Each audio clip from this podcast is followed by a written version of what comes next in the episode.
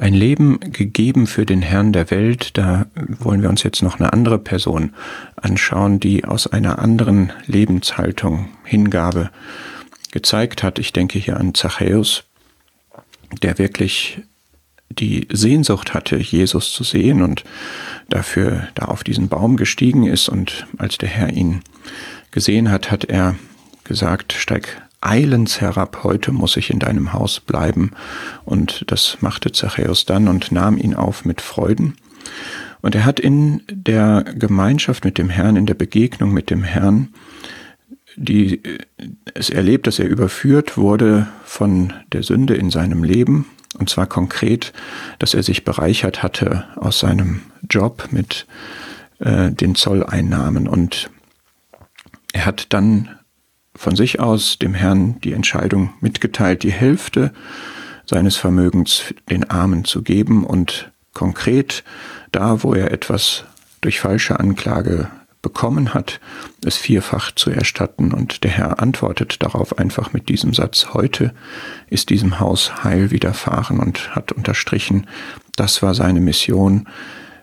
Er ist gekommen, zu suchen und zu erretten, was verloren ist. Und ich finde, bei Zachäus sieht man die Lebenshaltung eines Christen, dass man begnadigt ist, dass man das Geschenk der Vergebung angenommen hat, dass man an diesen herrlichen Gott, der Sünde hasst und der die Sünde aus dem Leben heraushaben möchte, der möchte, dass man überführt wird, der möchte, dass man Sünde bekennt und ausräumt, aber der damit eine unglaubliche Freude gibt und eine Erfüllung durch Dinge, die nicht materiell sind, dass das in einem Leben zu einer solchen Entscheidung der Hingabe führt, der Dankbarkeit, der Liebe, der Gemeinschaft, die sich auch im Materiellen dann zeigt. Und das ist ein ganz anderes Leben als das, was wir bei Jakob, diesem Geschäftemacher sozusagen, gesehen haben. Es ist etwas, wo ein Begnadigter selber Gnade lebt. Das ist, wo ein Beschenkter selber schenkt. Und diesen schönen Zug finden wir auch im zweiten Korintherbrief, Kapitel 8, Vers 5. Sie gaben sich selbst zuerst dem Herrn.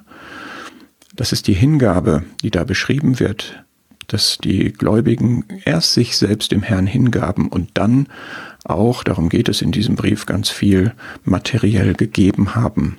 Als Beschenkte haben sie geschenkt. Als solche, die die unaussprechliche Gabe des Herrn Jesus bekommen haben, der reich war und um unseren arm wurde, die geben selber, damit andere reich werden, nicht in erster Linie in dem materiellen, aber es zeigt sich eben auch in dem Geben, ein Leben gegeben. Es geht nicht nur darum, unser Leben zu geben, dieses Hingeben unseres Lebens hat auch konkrete Folgen, praktische Folgen.